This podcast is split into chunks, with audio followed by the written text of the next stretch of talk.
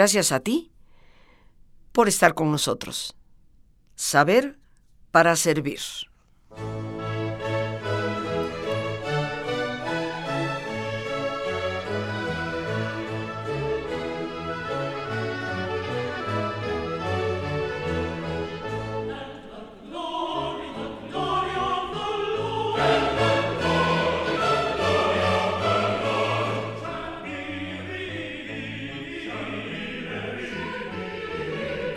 Jueves Cultural, queridos amigos.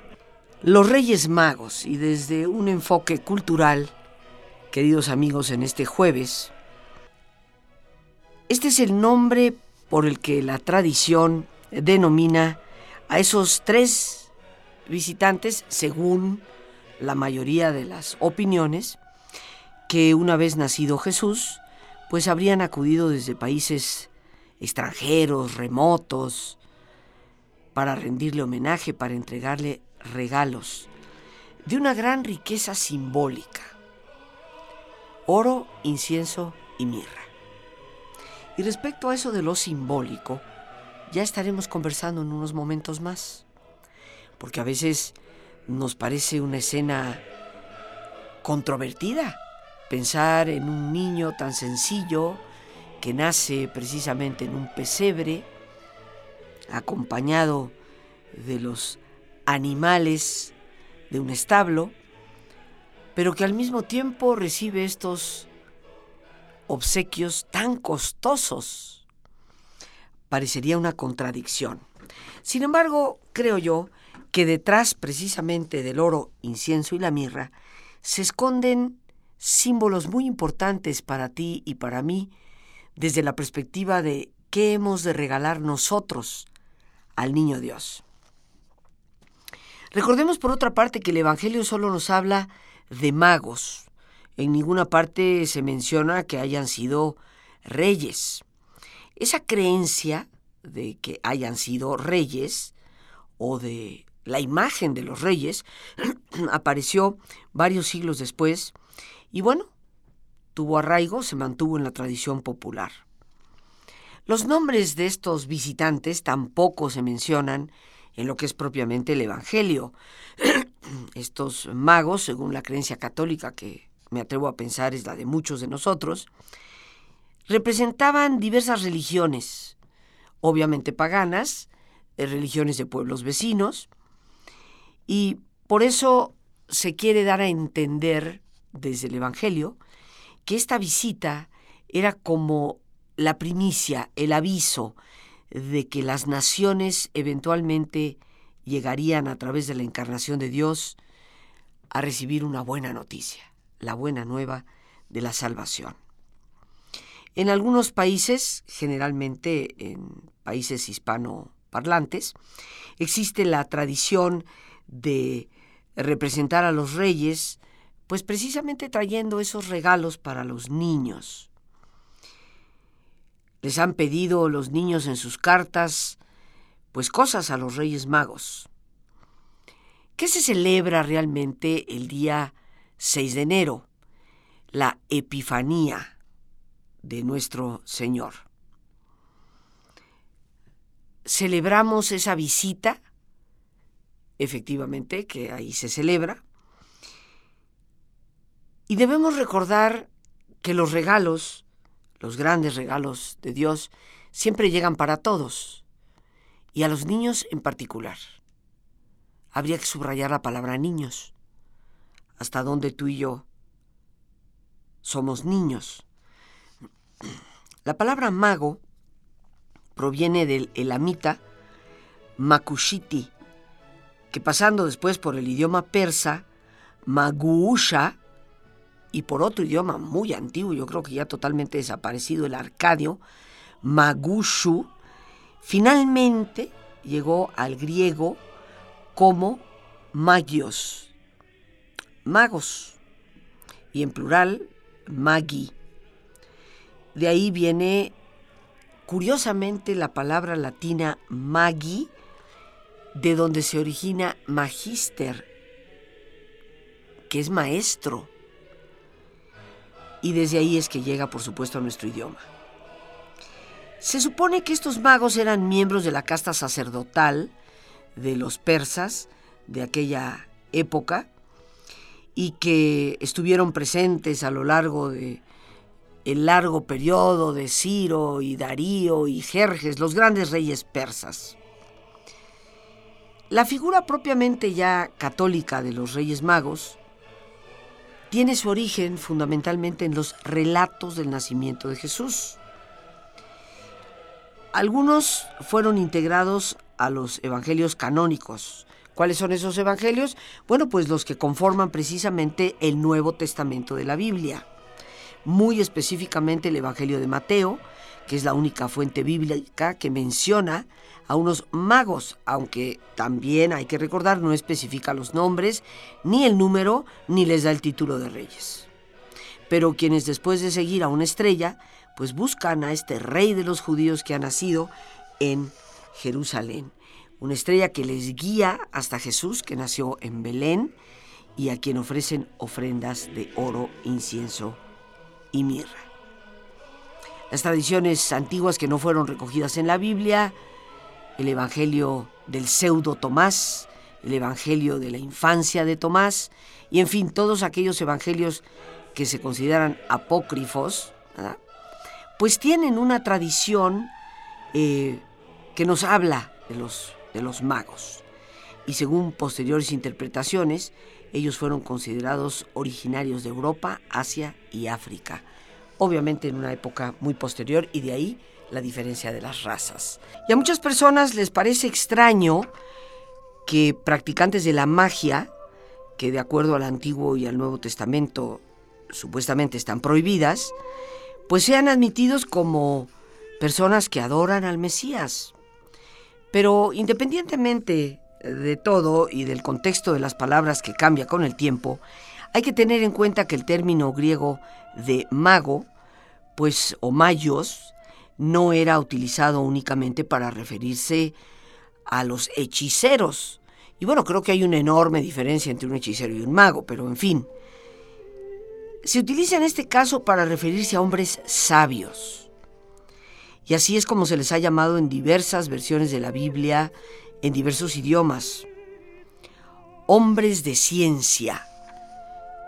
Eran llamados magos.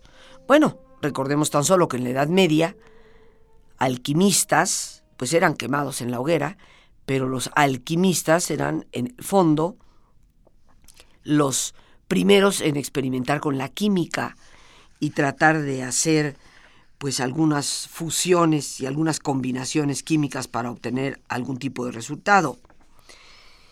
Se dice que los magos pues no solamente eran hombres sabios, tenían un conocimiento de la escritura, un conocimiento que nos habla de conocer de la historia de Dios, de la historia de su pueblo.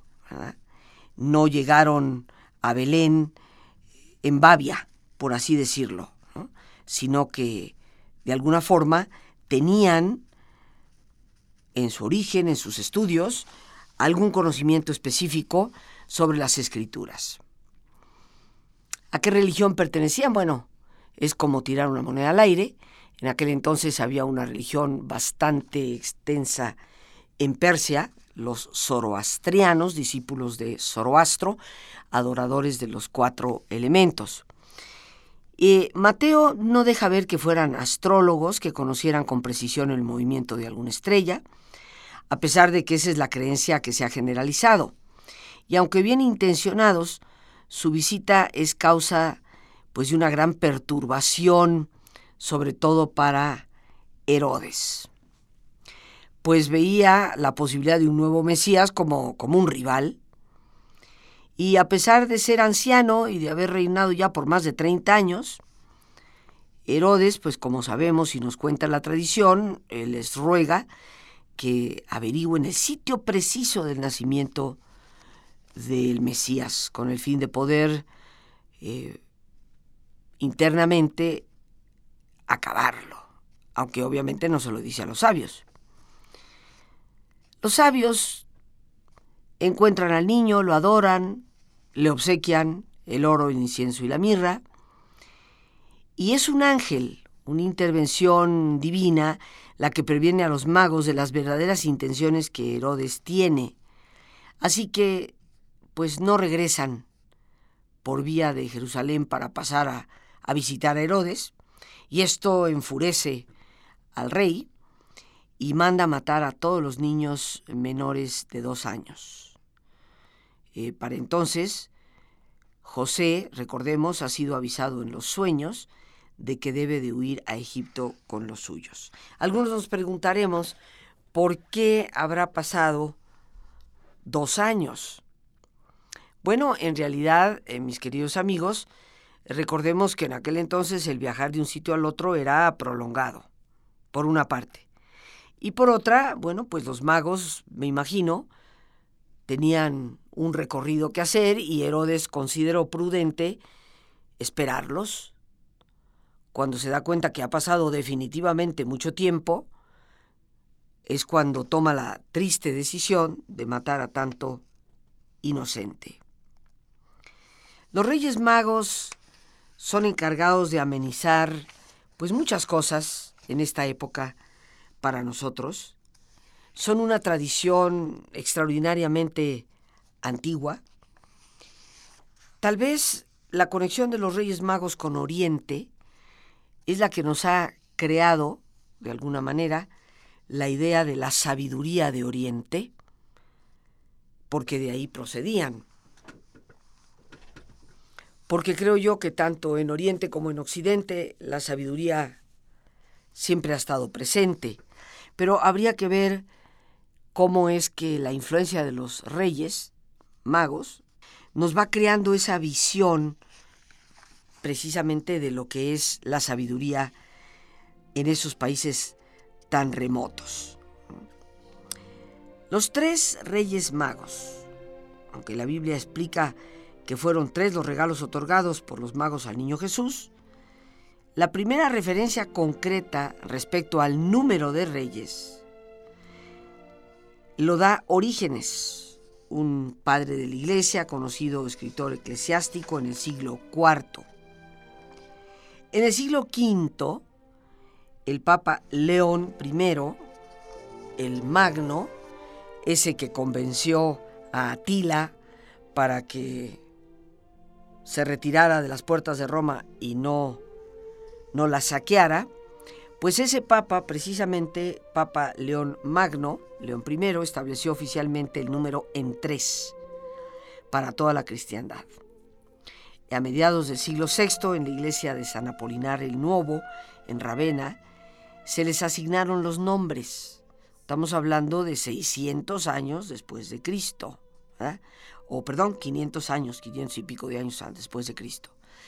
Melchor, Gaspar y Baltasar que supuestamente equivalen en griego a Apelicón, Amerin y Damascón, y en hebreo a Magalaz, Skakrin, Galgalaz.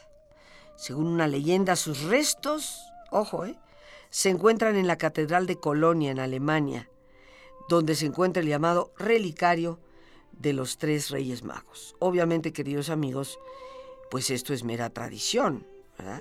Si los Reyes Magos regresaron a su país de origen, pues dudo yo mucho que efectivamente sus restos puedan estar guardados en una catedral europea. Bien amigos, listos ya para relajarnos. Como es nuestra sana costumbre, te pedimos que te pongas cómodo y si te es posible hacer el alto completo y total, qué mejor que cerrar tus ojos. En una posición cómoda y con tus ojos cerrados, toma conciencia de tu respiración. Siente el entrar y el salir del aire en tu cuerpo. E imagina cómo al inhalar, así como llevas oxígeno a tus células, inhalas también serenidad para tu mente. Al exhalar, así como tu cuerpo se libera de toxinas, Imagina que tu mente se libera en ese aire que exhalas de todas las presiones y todas las tensiones. Respira profundamente. Y concentra tu atención en tu cuero cabelludo. Relaja todos los músculos que cubren tu cabeza.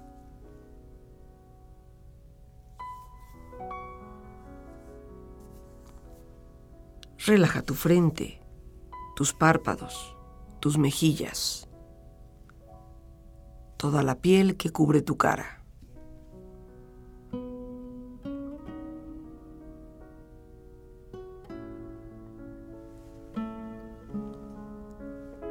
Relaja tu cuello y tu garganta.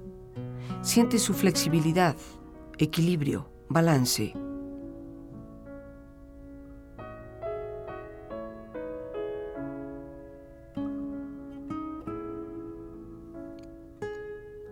Relaja tus hombros, brazos y manos, así como tu espalda. Siente una agradable sensación que relaja todos los músculos en estas partes de tu cuerpo.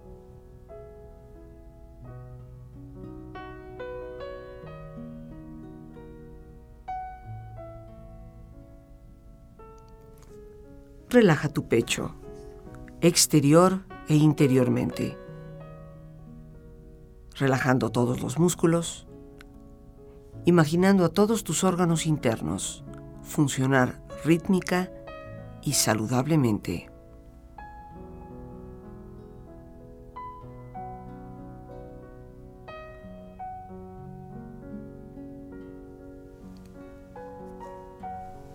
Relaja tu abdomen, exterior e interiormente. Aflojando todos los músculos, imaginando todos tus órganos internos funcionar rítmica y saludablemente.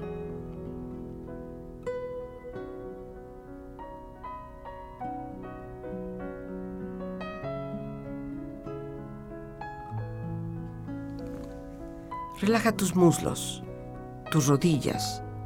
Siente la piel, la vibración de la piel en estas partes de tu cuerpo.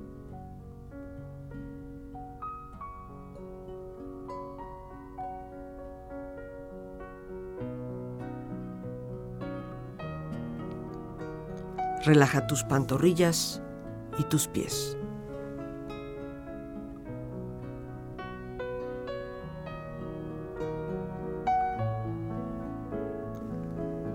Con tu cuerpo profundamente relajado, proyecta en tu mente la imagen de un lugar ideal para descansar.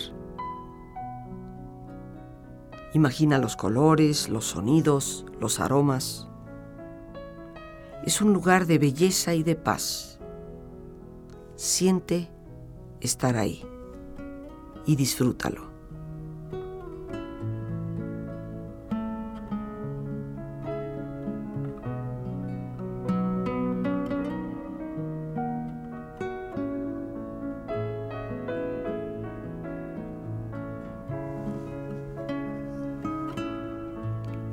con tu cuerpo relajado y tu mente serena,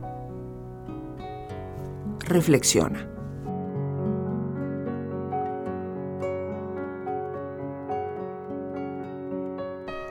A ti, buen y dulce niño, lleguen mis valores, mi coherencia, mi anhelo por vivir de acuerdo a lo que tú deseas, como un regalo de oro, el más precioso.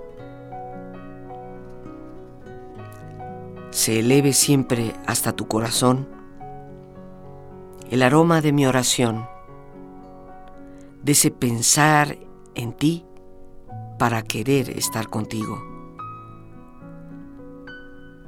Que sea mi oración el incienso que llega hasta ti y te da cuenta de mi profundo amor.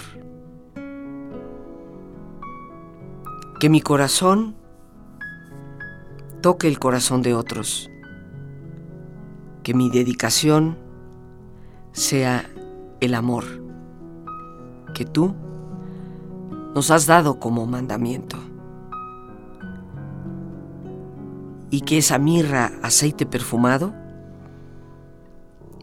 sea agradable, benéfica, dichosa para todos los que me rodean, porque al acariciarlos a ellos, estaré acariciándote a ti.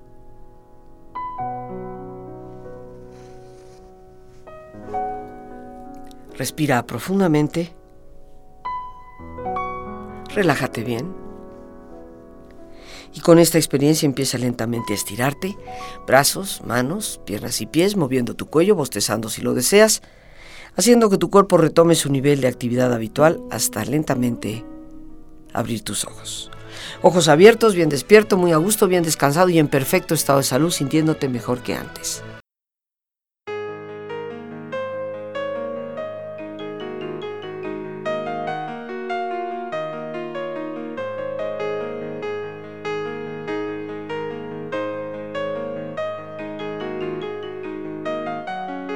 Queridos amigos, amigas, en un abrir y cerrar de ojos, corre ya el mes de enero.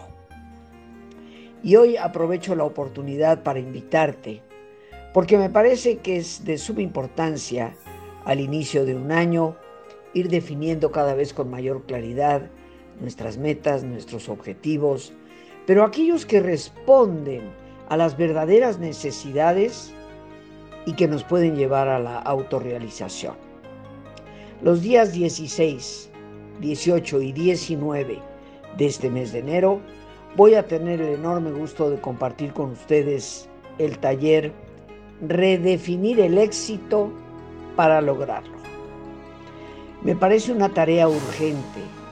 Tenemos una visión del éxito que nos va dejando cada vez más en la superficie con menos satisfacción auténtica.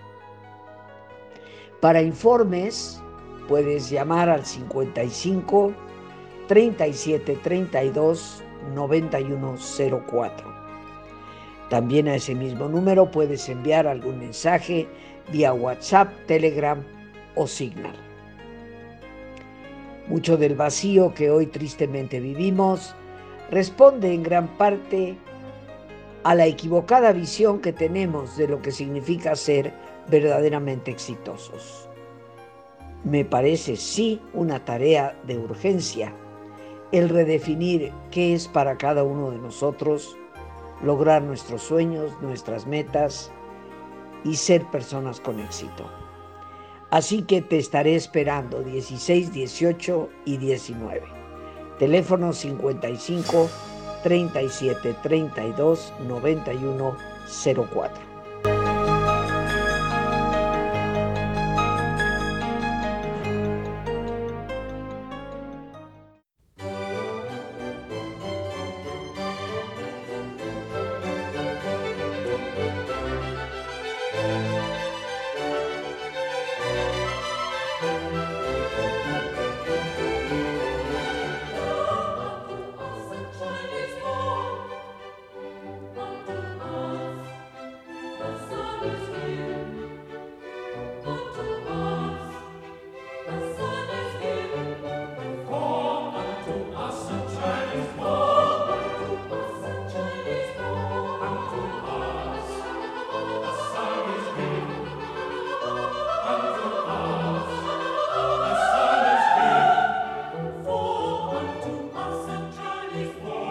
Así pues, queridos amigos, tres reyes magos, aunque para otros se dice que fueron cuatro. En algunas leyendas así se menciona. Y muy particularmente en el caso de los armenios, este pueblo que está precisamente al norte eh, de Persia, que durante tantos años perteneció a la Unión Soviética, pues ahí se estimaba que eran doce los reyes magos. Con el tiempo, la mayor parte de los países católicos adoptaron precisamente la costumbre de celebrar este día, conjugando la manifestación de Jesús al mundo, que es propiamente la Epifanía, el cómo Dios se manifiesta, y cómo eventualmente va a llegar hasta el mundo pagano, saliendo de las fronteras del, del judaísmo. El día 6 es festivo en varios países a nivel obligatorio, muchísimos países europeos, no solo España, ¿eh? estamos hablando de partes de Alemania, de Suecia, de Finlandia, de Liechtenstein, de Eslovaquia, de Suiza, en fin, un, un gran número de países europeos tienen este día como día definitivamente de fiesta, no se trabaja. ¿Qué costumbres hay relacionadas con los Reyes Magos? Bueno, la representación eh, de lo que se llama el auto de los Reyes Magos, o sea, representar en escena, pues el pesebre al niño y a los magos adorándole y llevándole los, los regalos.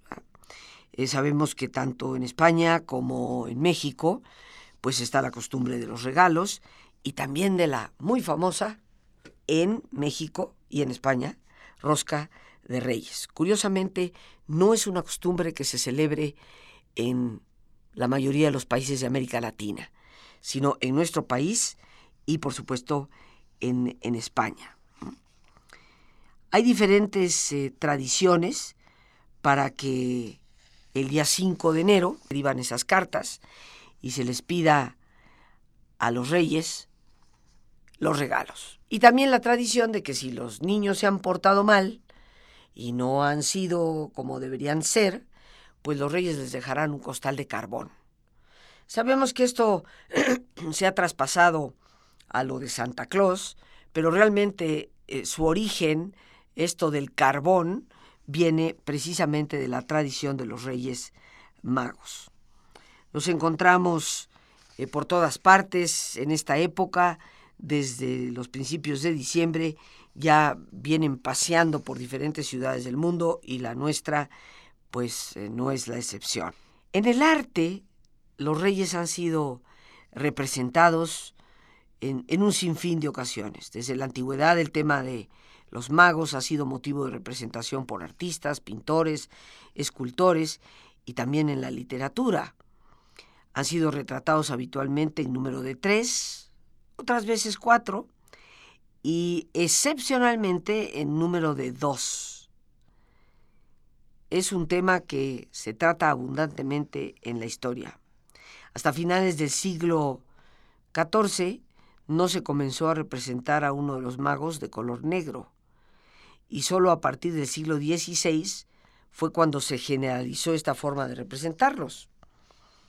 Recordemos que hace unos instantes decíamos, supuestamente representan Europa, Asia y África, que obviamente eran los continentes conocidos en esa época y que tenían como símbolo pues eh, la confluencia de todos los pueblos para adorar al niño al niño Jesús. Entre los pintores que representan la escena de la adoración de los magos, pues está Andrea Mantegno, Botticelli, eh, Giotto, Leonardo da Vinci, El Bosco, Velázquez, Rubens, eh, Durero. O sea, encontramos aquí nombres muy, muy importantes dentro de lo que es el arte. La famosa adoración de los magos de Da Vinci es, es más que conocida y eh, representa eh, precisamente esa escena bíblica y curiosamente eh, representa también a grandes personajes de la época de Da Vinci ocupando el papel de los reyes magos para representar el hecho de que los grandes nobles, los grandes reyes, los grandes potentados se hacían presentes en esa adoración. Muchos símbolos que trata la tradición de los Reyes Magos nos debe resonar, o nos deben, en plural, resonar. Empecemos, queridos amigos, por lo último que hemos tratado, las razas. ¿Qué intención hay al representar las tres razas conocidas en la época? Recordemos que América estaba muy lejos de ser descubierta aún. Efectivamente, África, Europa y Asia, los continentes conocidos.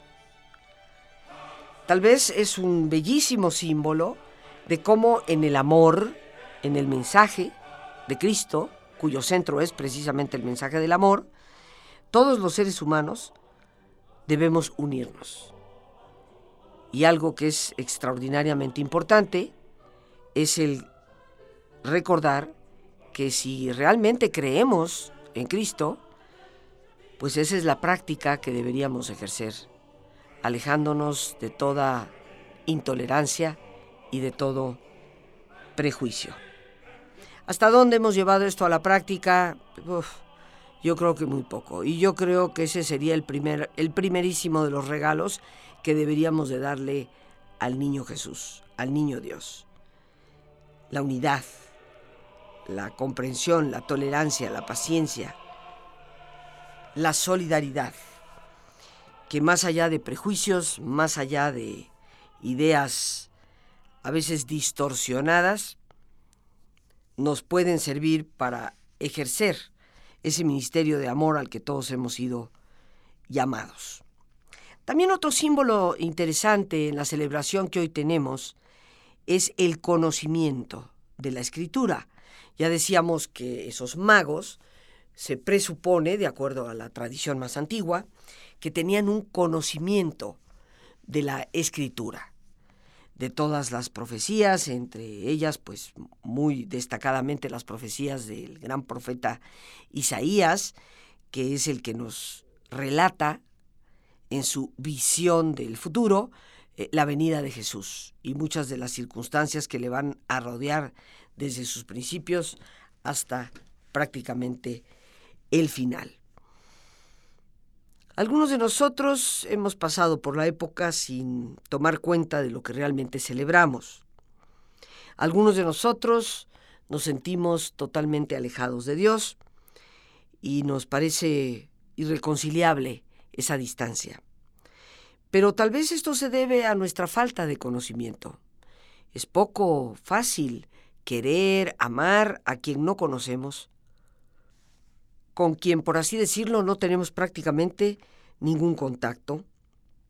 El conocimiento de la Biblia, en el caso particular de hablar de escritura, pues nos habla de la historia del pueblo de Dios, nos habla de la historia de Dios como aliado, como liberador, como presente en, el, en la historia de sus criaturas, y como un Dios verdaderamente comprometido con la vida y un Dios que en esa liberación y en esa alianza que hace y promete, nos libera totalmente y nos da la capacidad de vivir de una manera mucho más feliz. Conocer la Biblia, queridos amigos, nos familiariza con una nueva forma de vivir de ver el mundo y de darnos cuenta que estamos destinados a la felicidad. Recuerdo una vieja anécdota de aquel que, atribulado por el alcoholismo y, muchos problemas derivados de ello, un día se encuentra con el buen amigo que le lleva a conocer un poco más de Dios y le facilita el conocimiento mismo de la Biblia.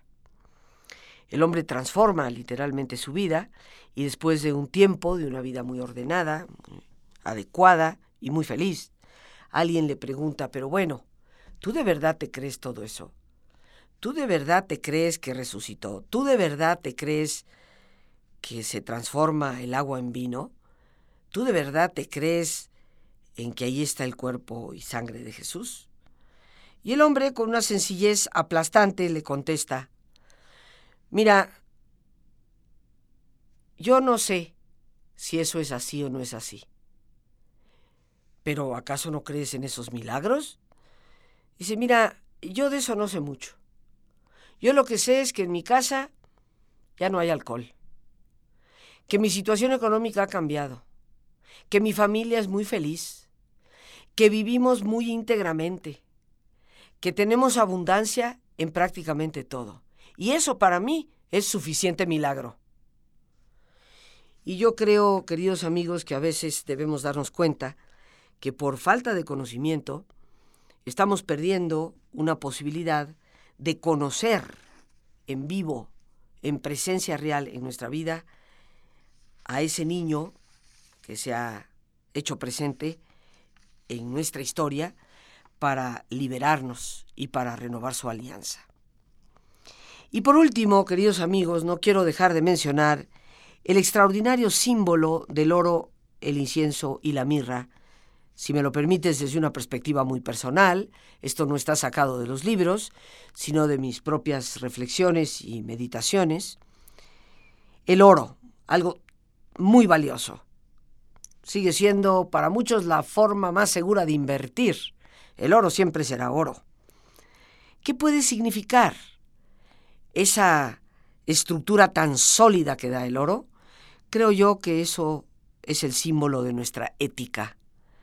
Ese es el primer regalo que debemos hacer al buen Dios, un comportamiento decente, ético, honesto, justo, transparente, respetuoso. Los valores no se han ido, han desaparecido, pareciera ser personas que los practiquen, pero una firme ética es tan valiosa y tan firme igualmente como el oro. El incienso, que sabemos bien al quemarlo, pues eleva este aroma profundo hacia el cielo y que desde mi perspectiva representa la oración, que es la forma en que nuestro corazón lleva hasta el buen Dios todos nuestros pensamientos, todas nuestras intenciones, todos nuestros anhelos. Ese Dios que siempre nos escucha y dicho sea de paso, siempre nos contesta, aunque a veces la respuesta es no pero es nuestra oración, el orar, el acercarnos a Él, lo que representa ese hermosísimo regalo del incienso. Y la mirra, que es ese aceite perfumado que, que suavemente corre por la piel y que me parece son el símbolo de las buenas obras. Porque de qué manera tú y yo podemos acariciar a ese niño, de qué manera tú y yo podemos acariciar a Dios, pues me parece que la única manera es acariciando a los demás, a través de las buenas obras, a través de la práctica congruente del amor. Ética como el oro, oración como el incienso y las buenas obras como la mirra. Ojalá que en este Día de los Reyes estemos dispuestos a ser nosotros los visitantes del Niño Dios para llevarle esos hermosísimos regalos seguramente lo apreciará y nos lo devolverá con creces. Pero el tiempo se nos ha agotado. Las gracias a Dios por este espacio que nos permite compartir. Como siempre, las gracias por tu paciencia al escucharme, por ayudarme siempre a crecer contigo. Que Dios te bendiga.